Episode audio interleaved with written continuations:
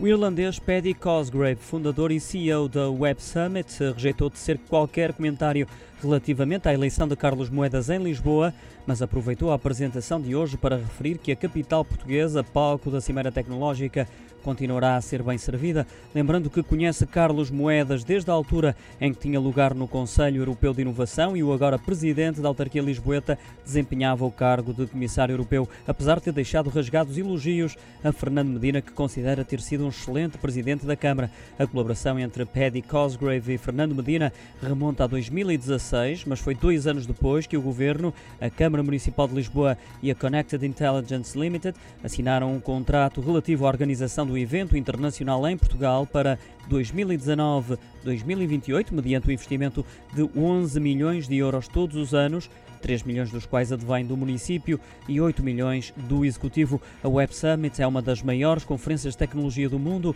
e regressa presencialmente a Lisboa nos próximos dias 1 a 4 de novembro, depois de um ano em formato exclusivamente virtual devido à pandemia da Covid-19.